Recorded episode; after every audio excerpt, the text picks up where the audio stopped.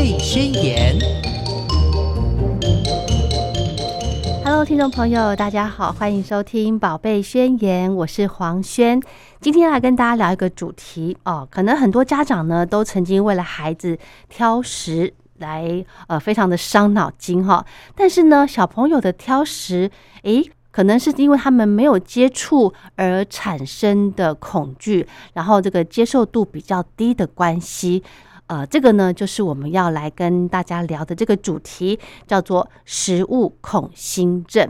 很荣幸的邀请到张怡婷营养师来跟大家做这个分享。营养师好，好，大家好，我是怡婷营养师。嗯，食物恐心症，诶，这个是蛮新的名词哈。嗯，应该是说一般的人可能比较没有机会接触到。嗯，那它的英文就叫 food neophobia。那他的意思就是，呃，对于新的食物，他会害怕。嗯，对。那这个其实是小朋友会比较常出现在儿童身上。那有一些长辈、嗯，老人啊、成人，其实也会发生。对嘛？因为我觉得我也有，就是面对新的食物，你会不太敢尝试。对，就是会会怕。那其实这是我们生物的本能。哦，我们在演化上，为了避免自己。碰到未知的食物而死亡，所以其实你会对于没看过或者是不熟悉的食物，你会比较抗拒，是。这是一个自然的生理反应。是，但确实在儿童身上是比较容易发生。是哦，那遇到家长如果遇到哎小朋友有这个状况，那其实就会变成给他什么东西他都不太想吃，真的耶，真的很头痛哎，就是已经。比挑食还要更严重，它有可能确实这个食物恐心症如果太严重，有可能会导致小朋友呃偏食、营养不良，然后一些营养素啊、矿物质很有可能会摄取不足够。它也算挑食嘛，对不对？它会引起挑食这件事哦哦。但我们可以简单区分，挑食是小朋友对于他熟悉的东西他不想吃，嗯，比如说他。知道这个是番茄，这个是花野菜，哦，但是我不吃哦。那食物恐新症是他第一次看到花野菜或是番茄的时候，他会特别的害怕，然后不敢去接触它。所以这两个在行为表现上的结果，就是小朋友不吃花野菜或番茄。哦，但是它的成因又有点不同。对，那这样子，他是自己长大之后，这个症状就会消失吗？真的，它是一个呃，不是一种精神病的诊断，但它可能会引起进食障碍。哦，如果今天这个小朋友他害怕的新食物非常的多，嗯，他可能就只愿意吃那一两种。嗯，那这样在未来，当然。我不一定它会慢慢消失。哎，老师为什么会这样啊？为什么像我们可能因为小朋友真的还小，他们真的也都不懂，嗯，还不懂什么是苦瓜，不懂什么是红萝卜，没错，对不对？可是为什么会恐新呐？为什么会怕新的东西？有研究证实这个是会遗传的，真的假的？对，这是有遗传性的哦。然后对对，研究对于就是恐新症，我刚才讲，其实在儿童就是。二到六岁的儿童，哇，这个年纪对，就是刚好他们有自主意识，然后又开始会说不要不要，然后对于认识的东西可能也越来越多，你就会发现他这个症状越来越严重。因为越小的小朋友，可能副食品喂他什么他就吃啊，苦瓜他不吃，可能就因为太苦他会吐出来。对，很明显。但他不是因为他是新的东西害怕它。那长辈也会啊，比如说我们想要带。家里的长辈去吃个什么把费啊，或是出国玩啊，他们可能就会很抗拒去吃。比如说啊，去韩国，他就不想要吃那些没看过的东西，哦，不愿意尝试。真的，所以这个倾向其实，在小朋友跟长辈身上会特别明显。那他是会遗传的。是。那对于大人啦，就是我们一般中间的大人，研究比较少，所以还是会针对倾向比较明显的族群去做研究。是哦，所以这个遗传也有成分在里头。对，那他可能就会出现吃东西会非常的奇怪。比如说，我有听过有人不吃白色的食物，白色食物很多，对，他就不吃白色，对，牛奶这些他都不不敢吃，那他是不敢。食物恐新症是他们不敢去尝试新的东西，是成年人吗？我我讲的那个是以前我在医院实习的那个一起实习的营养系的其他学校的营养系学生，所以他本身是以后有机会当营养师，但他就说我的他不是偏挑挑食，他也不是偏食，他是不敢吃白色的食物。他是减肥吧？也没也没有，但是会有这种特别的饮食习惯。而如果家长就是对于小朋友害怕接触新的食物，没有去导正的话，确实他长到越来越大，可能呃青少年时期了，他对食物有选择权了，他在食物的选择上就会更容易偏差。哇啊，因为他有遗传的因子嘛，所以其实家长可能也。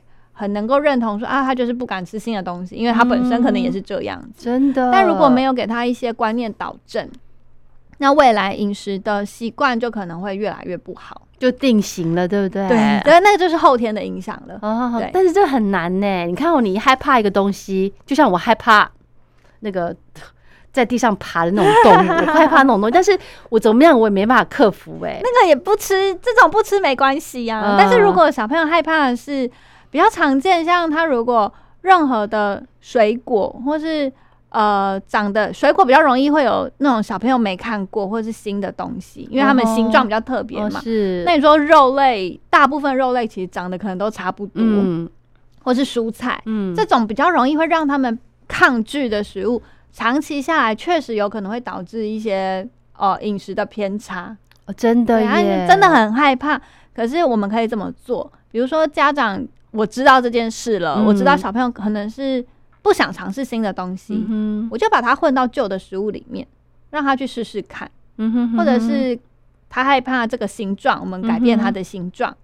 那像是有一个有有一些营养师在网络上有分享，其实比较常就是把这个食物的形态改变，因为他害怕是这个东西，比如说他有几个举例，例如他嗯。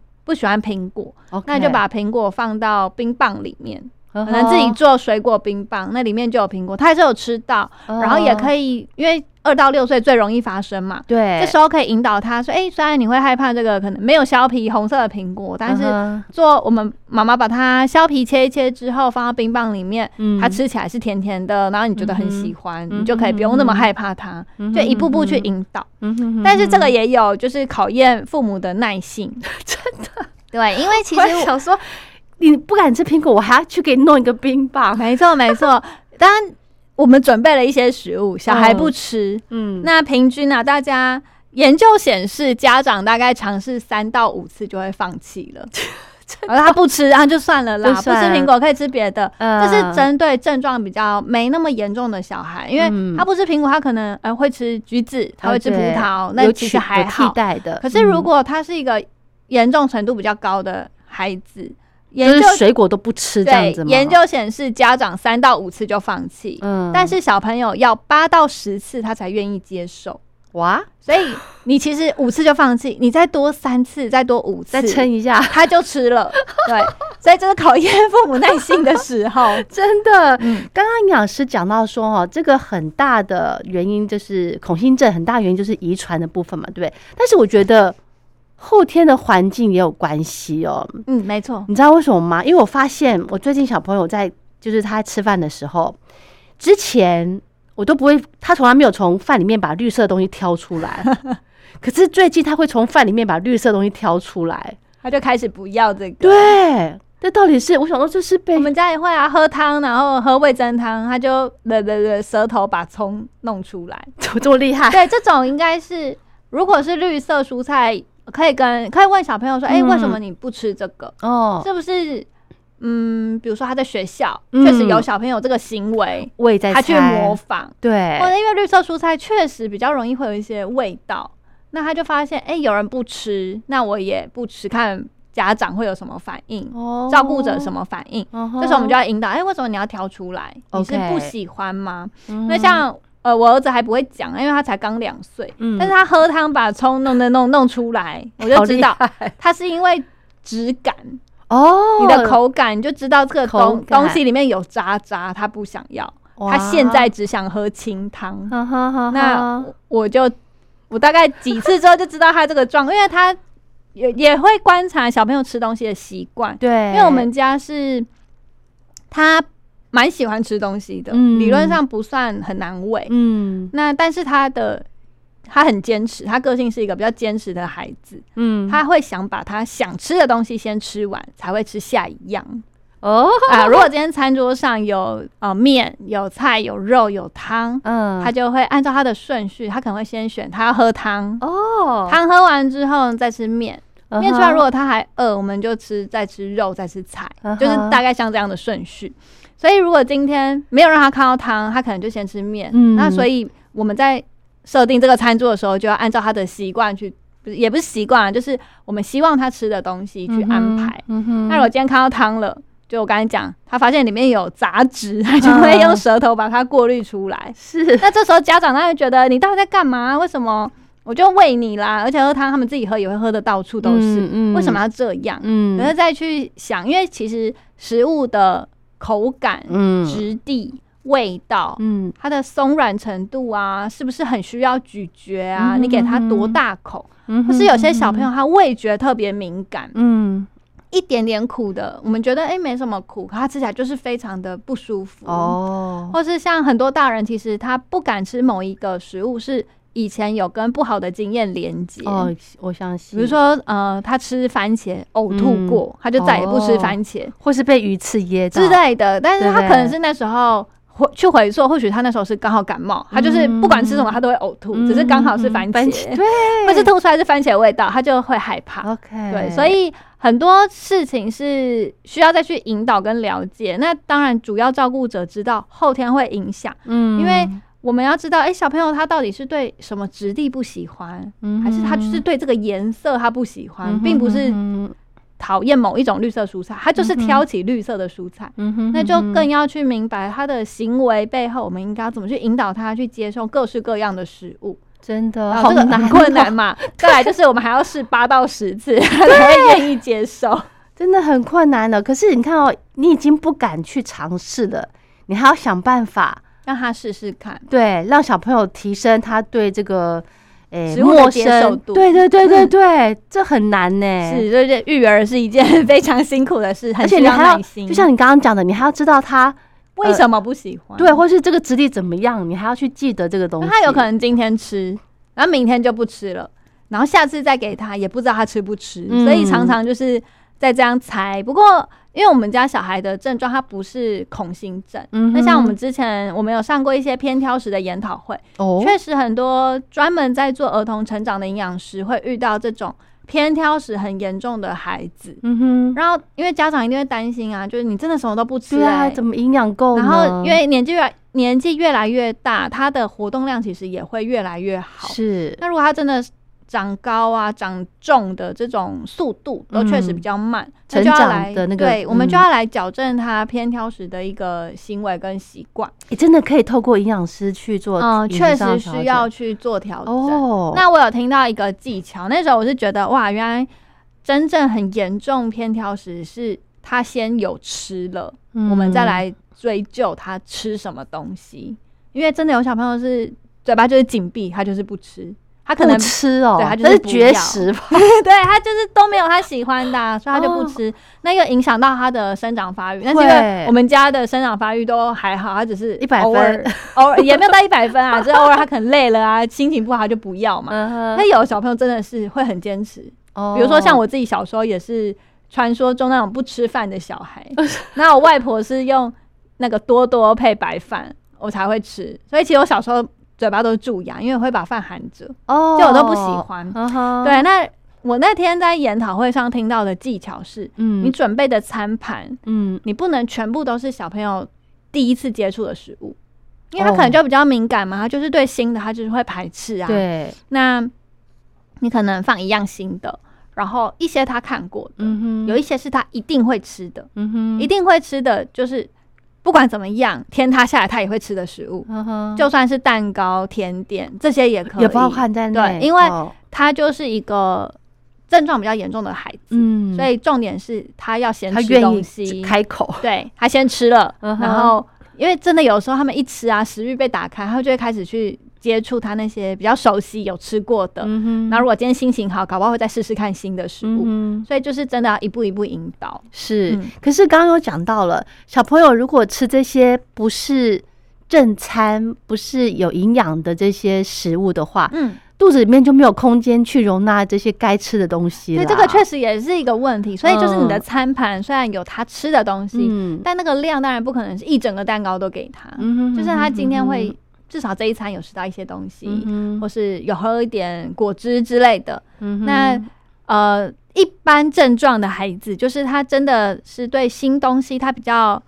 抗拒没有到非常严重的话，我们也可以在日常生活中，比如说透过绘本啊，透过平常讲故事啊，让他去知道哦，什么小白兔会吃红萝卜啊，或者是花椰菜，他呃，我们用嘴巴帮他剪头发啊之类，这种有趣的方式，可能可以引导他。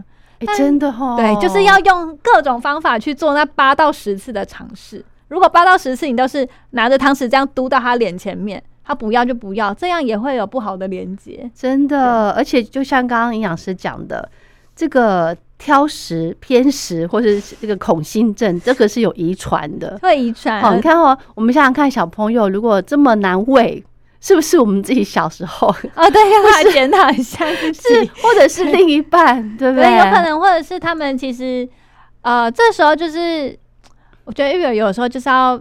虽然比如说我是营养师，然后我也知道你就是要吃肉菜啊，什么都要吃。有一些我们应该要坚持正确的东西，但是在跟孩子拔河的过程中，如果又为了坚持一些原则啊，然后两败俱伤，那其实就是我觉得最难的啊，就尤其小孩越来越大，最难是在这个平衡。嗯，有一些底线是不能被。踩到的是的，可是，在底线以上，我们可以怎么放宽自己的标准？嗯哼，然后让他可以哎开心的长大，我也开心的照顾他。是，对，这是一直在学习的事情。真的，你讲到这个，我每次在碰到假日的时候，就是假日的早餐，我就很头痛，因为都会买西式的早餐嘛，对不对？那现在西式很多那种小点，没错，哈，什么炸鸡块、儿童餐，对，炸薯条、炸地瓜球，那偏偏呢，我。也很喜欢吃地瓜球，可能这是遗传。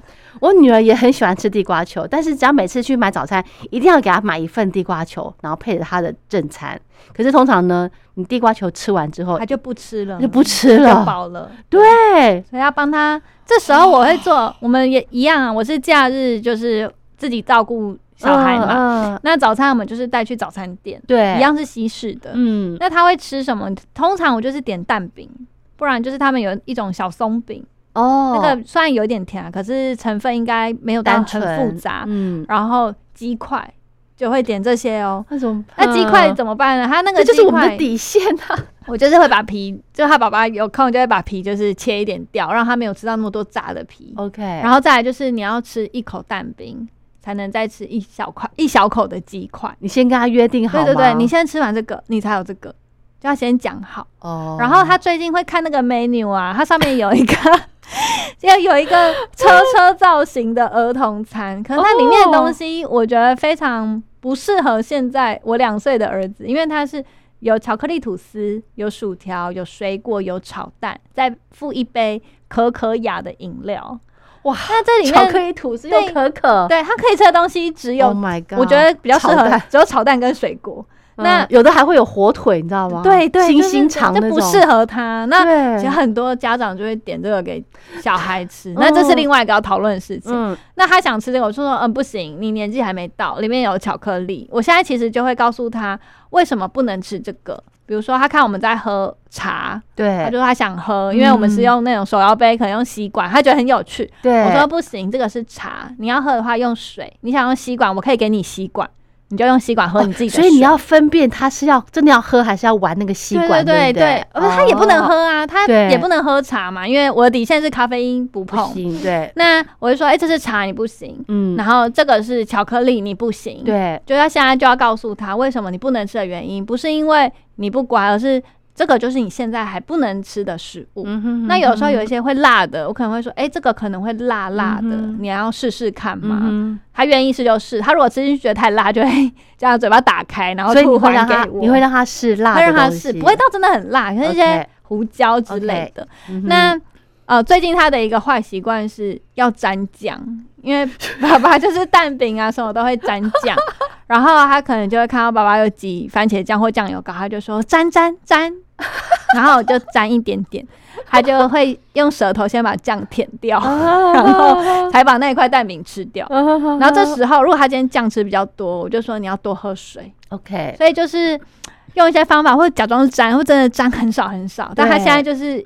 会发现我们这个剂量，就说没有沾到，他一直就是没沾到，他再再沾一点点，不然就是跟爸爸说，你今天不要沾酱，因为不要看到他就不会去做。是哎，就是要慢慢引导，真的真的，其实家长就是孩子的一个学习的对象，没错。哈，家长吃什么，孩子就会想要跟着吃，对不对？喝手摇饮啊，吃串冰啊，对不对？你真的很难说，我吃，可是你不能吃，那。要怎么办？就只能家长以身作则，嗯，就你的饮食，或者是你要趁他不在的时候去 做这些事情。对对对对对，会被发现，垃圾桶的垃圾会被翻出来。其实哈，我觉得像我们刚刚上个阶段有聊到说，小朋友对于这些呃没有见过的呃新食物的接受度其实是不高的，这很正常啦，没错，这很正常。但是就是要靠家长呃正确的去引导，比方说你的这个呃你的方法，你可能可以把把它改变它的。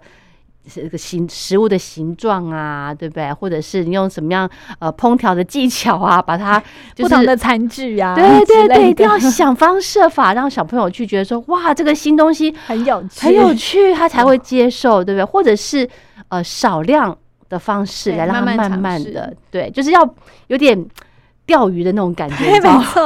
我觉得有一个，这，二到六岁食物恐新症是最高峰时期。嗯，其实有时候让他们去帮忙，就是让他去协助。比如说，我今天想要让洗菜吗？对对对，尝试一个新的水果或菜，嗯，让他去协助。哎，这是你刚刚帮忙洗的，哦，或是有一些有一些人会拿比比较大一点，可能四五岁小朋友用的刀子帮忙切切切，然后一起煮。这是你刚刚做的。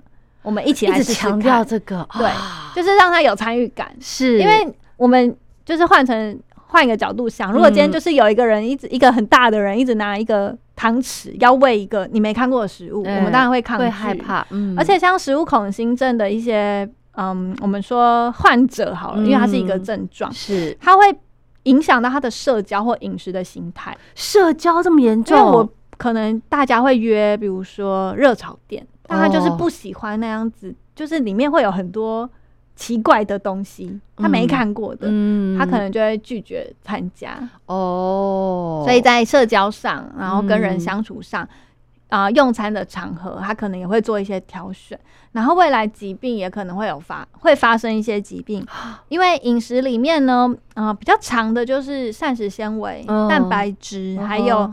单元不饱和脂肪酸会吃的比较少，那这可能就会影响一些慢性病的发生，比如说心血管疾病或糖尿病。是啊，我已经少吃东西，还是会让这些疾病上来。你少吃了某一些东西，但是你吃的是你熟悉，然后不正确，比较容易会害怕的，可能就是我刚才讲蔬菜水果比较容易会让人害怕，或是一些特别的蛋白质。但大部分其他的应该。比较不会，不会有人说我完全不吃煮过的肉类，比较还好，所以就会变成你吃的食物会有点偏差，然后比较容易导致，就研究显示这些慢性病比较容易发生，然后也可能会影响你的体重。哦，对，然后因为跟遗传或后天因素有关，所以像是呃有一些研究有发现。爸爸妈妈的社经地位，嗯，然后小孩子的性别啊，住在哪里，可能也都会影响发生食物恐性症的状况。哦，是哦。不过因为这个还就算还蛮新的研究，所以因为也只针对小孩子去研究，所以这个后续应该会陆陆续续越来越多让大家了解到的地方。不过我们就是先知道，哎，它确实是一个。心理上对食物会有抗拒的本能，嗯，然后遗传会让某些人的本能很强烈，是。然后如果又搭配小朋友他天生比较敏感，嗯，味觉敏感、嗅觉敏感、触觉敏感，对，这种高敏感的小朋友又恐心症比较严重，那他不吃的东西可能真的会非常多，就是自己的 mega 很多啦。对，那以后挑食啊、偏食的机会就会越来就会比较高。是哈，我觉得如果对食物哈有这么呃比较严重的这种恐心的这种状况的话，嗯，我可以。这个联想他自己的本身的有一些规矩，其实应该也比较多，对不对？他可能就是面对食物新的会害怕，那其实面对新的玩具，或者是新的小朋友、新的陌生人等等之类的，他可能也会需要一点时间去适应。哦，对啊，可嗯，因为它是遗传啦，所以你要解释成跟先天的气质，嗯，小朋友的个性，可可能也可以这样解释，因为。你很难，我们其实一般的人很难去真的判断说，哎，你是挑食，嗯还是你有食物恐心症？只能透过主要照顾者一直不断的去尝试跟练习，避免他以后挑食跟偏食的机会增加，然后引起疾病。是哈，所以其实，在呃三岁两两岁的孩子就有牙齿了嘛，对不对？那个时候就是可以让他们多尝试一些不同的东西。其实也有研究显示，在副食品阶段是接触越多的食食材的孩子，他未来发生的机会好像会比较比较。少一点点。哦，真的，对，就是他其实是，这就是后天影响的嘛，对对，他可能先天会怕嘛，可是他那时候还不会表达他害怕，对，但是接受。我们后天的父母啊，照顾者，他是愿意多准备不同的食材去让他尝试，是，可能就会让他未来发生哎新事物，他抗拒的力道可能可以减少，对，所以。先天跟后天都很重要。是的，是的，是的。那有没有所谓的这个治疗恐心症的黄金期啊？刚刚讲到说，好发是两岁到六岁嘛，对不对？其实应该是我们要避免恐心症变严重。OK，所以就是越早发生，哎，小朋友他真的会开始拒绝一些新事物的时候，我们就要开始。呃，改变食物的口感，嗯，改变它的质地，改变它的形态，切碎碎的放在其他食物里面，或者是透过游戏玩，然后引导的方式让他去接受。嗯哼，我觉得这个应该越早开始引导越好。是，当你或者是你发现，哎，其实你在喂副食品的时候，他虽然那时候没有很自我的意识可以拒绝，但是他确实比较难喂，他就是会对某一些。口感啊，或是味道，他就是会排斥的时候，那时候其实家长就可以开始，因为我们要八到十次，他才会接受，对，就开始用不同的组合去做这八到十次的尝试，对，那或许可以。就是越这个都是越早发现越早治疗是越好的。是，哎，所以真的呢，从小 baby 在吃副食品的时候，你就要多样化了。没错，那时候其实现以现在的研究都是以前会怕说，哎，他怕过敏，所以可能一个东西要吃久一点。是是。但是现在有另外一种就是免疫的说法，是你越早尝试越多食物，小朋友其实后续发生过敏的机会会减少。哦，这样。对，那这是免疫嘛？那如真。跟接触新食物也是一样啊，你越早给他吃到很多不一样的食材，那他未来再次接受这个食材的机会也会增加。是哦，刚刚讲到这个食物恐新症，它会对这个营养哦吸收营养有关系，嗯，那当然体重也会有关系了，对不对？那甚至更严重的呢，是对他的一些神经发育。哦，对，这嗯，好，这个就是我们比较难、比较难去判断说是不是因为你偏食而导致的。但是理论上，你真的很多食物不吃的话，嗯，一些认知啊，或者是认知呃口腔咀嚼的能力啊等等，可能也都会受影响。哦，因为口腔咀嚼不好，因为很多小朋友他可能这不一定是。家长的错啦，就是我们可能就觉得喂很方便，你就喂他。可是小朋友哎，到了一定的年纪，他不会自己拿汤匙起来吃东西，那就是他认知可能也开始有点影响了。哦，或者是他一直习惯吃粥，他其实也不太需要咀嚼。那咀嚼的能力如果没有及早被训练，其实他舌头不知道该怎么摆，也会影响到他讲话。哦，所以他其实那影响讲话之后。他的很多表达情绪，就可能如果有点落后，对他后续的发展一定会受影响。真的，所以就牵一发而动全身。真的，没错没错。你讲到这里，我想到了，呃，就是老人家哈，有些慢慢的可能年纪大会有失智的症状、失智的情况，然后再加上呢，可能这个牙口不好，嗯，那好像有报道说，你如果没有办法去靠牙齿去吃东西的话，你罹患失智的风险会越高，是吗？哈，我这个我觉得我没有看过，没有看到这篇报道，嗯，不过我觉得这是非常有可能的，是。因为。当你牙齿不好的时候，你其实能吃的东西就非常的有限。是啊，你可能用喝的、用吞的，对对，那吃的量也会比较少。嗯，那这时候营养素摄取就很限制了。对，那吃不好，你也没办法好好的活动。嗯，可能也懒得出去晒太阳，出去走走，跟人家讲话啊。牙齿不好，可能又缺牙，讲话也不好讲，所以就是你会越来越封闭自己。那可能就会导致你的退化的速度会会比较快哦，这样想象好可怕。大家照顾好牙齿，真的真的真的，家里面有老人小孩哈，全部都要特别留意的耶。对，就是他们其实吃的东西会非常影响到。呃，比我觉得比起成年人啦，吃的食物的内容真的会更影响他们的健康跟发展。嗯嗯，所以老人小孩都要特别留意。对，而且长辈也会很害怕新食物。没错，可能会觉得，哎，我比如说准备个补品啊，什么低基金啊之类给他，但是因为他是新的，他可能就拒绝接受。那也不是说他。不愿意，而是我们可能也要八到十次 让长辈去接受这件事情。对对，变化一个这个呃装的容器啊，所以就是照顾长辈就像照顾小孩子一样。真的耶，真的耶！我手边有个资料写到说哈，小朋友呢，小 baby，呃，他们挑不挑嘴其实是取决于妈妈的饮食选择。就是妈妈在怀孕的时候，如果自己本身妈妈本身就已经是有点挑食、偏食的人。好像小 baby 多少也会有影响。我有看过这个说法，他是说，因为你的在怀孕的时候是用脐带跟妈妈连接嘛，然后它自己的一些排泄物会产生羊水，嗯，所以如果说我们今天吃的东西够多元，它排出来可能也会有那个味道，然后它就是在吃到的时候就是有提早接触，然后再就是喂母奶也是，好像也呃不是。也有这个说法，母奶跟配方奶，母奶它会因为妈妈吃的食物可能会有不同的味道。那喝母奶的宝宝，他就比较有机会会尝试到不一样的味道，所以可以接受度高一些。对对，他对于奇怪的味道的接受度可能比较高。但也有一种，我这边也有看过一个说法，就是啊，你对味觉的敏感，就取决你味蕾的。密集程度，简单来讲是这样。你的味蕾很密集，其实你对味觉就会非常的敏感。那像有些人就一吃就知道啊，这个东西有什么或怎么样。那像我舌头比较笨，我就吃不太出来。那如果你的小孩是味觉敏感型的，他只要一点点的酸、苦、辣，他可能就会反应很大。嗯，然后就会导致很多东西他都无法接受。哇，比如说觉得哎，空心菜也苦，嗯，或者是什么，我们觉得。比较甜的菜，可能高丽菜，有时候有的高丽菜会有点苦嘛，他可能吃到就觉得哦，那特别的苦，他就不想接受。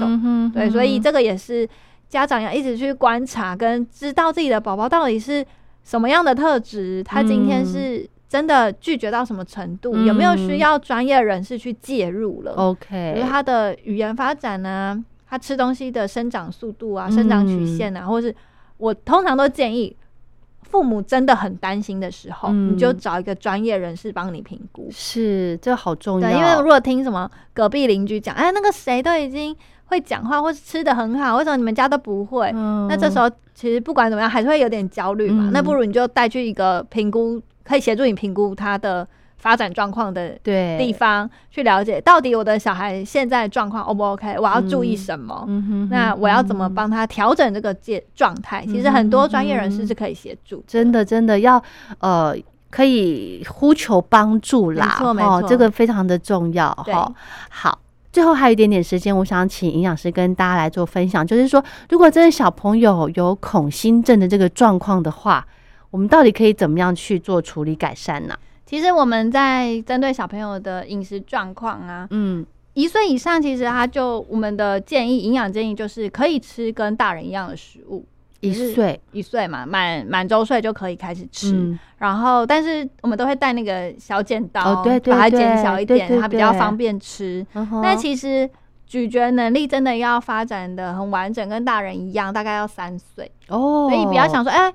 小朋友很会吃，就都尽量让他自己吃。其实我们应该要帮他剪细碎，或者是要处理一下大小，一直到三岁，是这样他吃起来才不会这么的有压力。嗯哼然后再来就是，呃，吃饭也要像，也要有规矩。哦，这好重要，对，是不是？如果一直追着小朋友，因为像我我弟的女儿，她就是不不太喜欢吃的那一型，嗯，那就是会边玩，然后大人就塞一口塞一口，可是这样就会导致他吃饭时间非常的长，是，他一个正餐可能两个小时才吃完，那时候我们再一下下，他又要再吃下一餐了，所以他就会每一次吃饭都很痛苦，嗯，所以我们吃饭的规矩就是，嗯，现在就是吃饭的。时间对，你要坐在哪里？嗯哼，啊，你可能要用什么餐具？嗯哼，然后我们就定个时间。嗯哼，定个时间。对，通常小朋友吃，就是因为他跟大人吃一样的东西嘛，所以我们就哦，我我自己的做法是，我们就先吃。嗯，如果他现在还不吃或不想吃，我问他喂了几口，不要，我就说好，那我就先吃。嗯，你要吃的时候再跟我说，那我们就会开始吃。吃完，如果哎，他就是真的都不动，也不要。对，我觉得你是不饿吗？你真的都不要吗？不要，那我们就收起来。现在吃饭时间已经结束了。OK，你如果要吃的话，就是等下一次的吃饭时间。嗯，就是不吃，让他知道不吃，其实他会饿，会饿，也没有零食哦，也没有饼干，什么都没有，就是等你等一下要吃饭的时候，我们再再吃。嗯，因为。我们家真的是收起来就没食物，因为我们是外食族嘛，就离开餐厅真的没东西吃了，所以就是用这个方法去制定小朋友的吃饭的习惯，真的有效吗？有效有效，因为他可能当下真的不饿，对，因为跟他的活动量有点关系，对呀，或者是其实周末因为我们的作息跟他在保姆家又不一样，对，他可能现在他就是不饿，或有的时候是饿过头，他其实也会比较。不想吃，对，或者是他累了，他想睡觉，他也会不想吃，所以有很多原因会导致。但是我们就是大概在应该要吃饭的时间给他吃饭的机会，嗯，然后去试试看他吃或不吃，嗯。不过就是确实，因为他平常在保姆家吃的比较好，所以我假日其实比较放宽心啊，他不吃。有吃到一些东西，或是有喝到水，有吃点水果，那也 OK。对，那如果是真的，比如说全职啊，全职妈妈自己照顾的，对，然后真的都吃很差，其实我们会建议，如果啊吃很差一个礼拜，就是他这这个礼拜突然变以前吃的也都不吃了，然后体重呢也开始有点停滞了，可能这个月哎有变差，就生长状况有变差，这个时候就可以去可能找。营养师评估，或者是就让小朋友吃他喜欢吃的东西。OK，对，因为我们就是会把餐盘分类。刚刚有说他会有安全食物，就是不管怎么样他一定会吃的。嗯，那呃还有一些他比较熟悉的，再来你要让他接触的，也要长得很像安全食物。嗯，哦，好，比如说，比如说我们家的某一种安全食物可能是海苔，OK，他一定会吃。然后我今天想让他尝试别的。我可能从海带那种卤味的海带，还长得很像，让他试试看，就哎，这是海苔的亲戚啊之类的，去介绍给小朋友吃。那如果你突然拿一个长得完全不一样的东西，甜椒，嗯，颜色就不一样，质地也不一样，吃起来味道也不太一样的时候，那就很难让小朋友去接受。所以就是要从这些改变的状况开始。那如果因为东西我们也可以塑形嘛，比如说很多人会把。苦苦的东西可能呃切碎碎的，然后弄在炒饭里面，或者是把它捏成丸子，拌在呃拌在肉里面，肉丸子之类的，或是用个模型。对对对对对。那这边其实建议，如果小朋友没有很严重的偏挑食，我们不用特别帮他塑形。说，就是你不用特别说啊，他没有很严重，就还是会吃。那我们也不用刻意的，一定要把苦瓜加在肉丸子里面给哦，就要正常这样吃。对，可以正常吃，就尽量正常吃，因为他我们不可能把他做肉丸子做一辈子嘛。是，那他以后可能哎去上学或什么也会接触到新的食物，对，他就是要开始练习这件事情。嗯哼，然后偏挑食的定型啊，我们大概会是抓在四岁。可能会定型。哦，所以在四岁之前就要尽量鼓励小朋友去多尝试新的食物。嗯，那什么时候会开始发生？十八到二十四个月就开始会发生，所以一岁半到两岁，他开始会说不要不要，他开始会表现出拒绝的时候，就会开始有一些他喜欢特定喜欢的食物类型，然后。这时候我们就要尽量不要让它偏差太多，因为不然到了四岁，它可能就会定型成真正的偏食或挑食。真的哦，好，这个还是有黄金期啦，哈，没错，还是黄金期。对，所以四岁前，真的真的，家长真的要呃多花点心思在小朋友这个饮食上头哈。可能因为你刚刚我们讲到黄金期就是四岁嘛，就可能两两年的时间、三年的时间，那就辛苦。这三年了，没错。然后还有一个蛮重要的，就是要相信小朋友说他吃饱了就是吃饱了。哎，对，我刚才讲嘛，我们有定吃饭的时间，或是他会有自己的餐盘，他的量。可是他不一定，他昨天有吃完，他今天不一定会吃完。所以我就问他说：“你吃饱了吗？你不要了吗？”他就会说是。我说好，那我就收走了，不要就算了，因为你一直逼他吃，是我们可能会误解说你应该饿了啊。对。你应该要吃啊，现在是吃饭时间啊。是，可是他可能今天就是呃玩的，有时候我们玩的很累，或是像我运动完之后，我不一定食欲会比较好，哎，我会特别想休息。对对对。或者他今天就真的，我们也没什么出门，都在家里，他就也没放到什么电，他也不会也不会对啦。或者是有时候我觉得没什么放电的，他只是去带我们一起去逛卖场，他看到很多东西，他可能大脑一直在动，其实他也会累，会是会，所以这些就是。他会表达了，我们就尊重他。你说你饱了，好，那我们吃完饭这一餐就结束喽，就没有东西了。你等下饿了就没有食物吃，讲清楚，好就收起来。对对，这个好重要。他们不是机器人，对啦，不是说不是说大人觉得你饿了，你就是你应该要吃了啊。你现在是吃饭时间，为什么不吃？是，那我们想想自己，有时候也是这样子，真的。或者是他还是小 baby 的时候。他真的是时间到，我们就会喂奶，他就会很很容易就觉得说你现在应该要吃了。对，可是他渐渐会表达，我我就不饿，我不想吃。对。反而会导导致小朋友的一些压力，然后未来他坐在餐桌上，可能又会觉得更有心理压力，对意愿就没那么高。面对新的食物，他又有恐惧，然后又不想吃，就会有恶性循环。是的，是的，这是大家都不乐见的哈。好，那我们今天非常感谢张怡婷营养师跟大家聊这个食物恐新症哦，其实它也不算是个症啦，对不对哈？是一个状况，对一个一个状况，但是家长真的是要呃用心的去好好的观察，好好的去引导孩子。这个事情就会没事了。对，好，我们今天就聊到这，谢谢怡婷营养师，谢谢。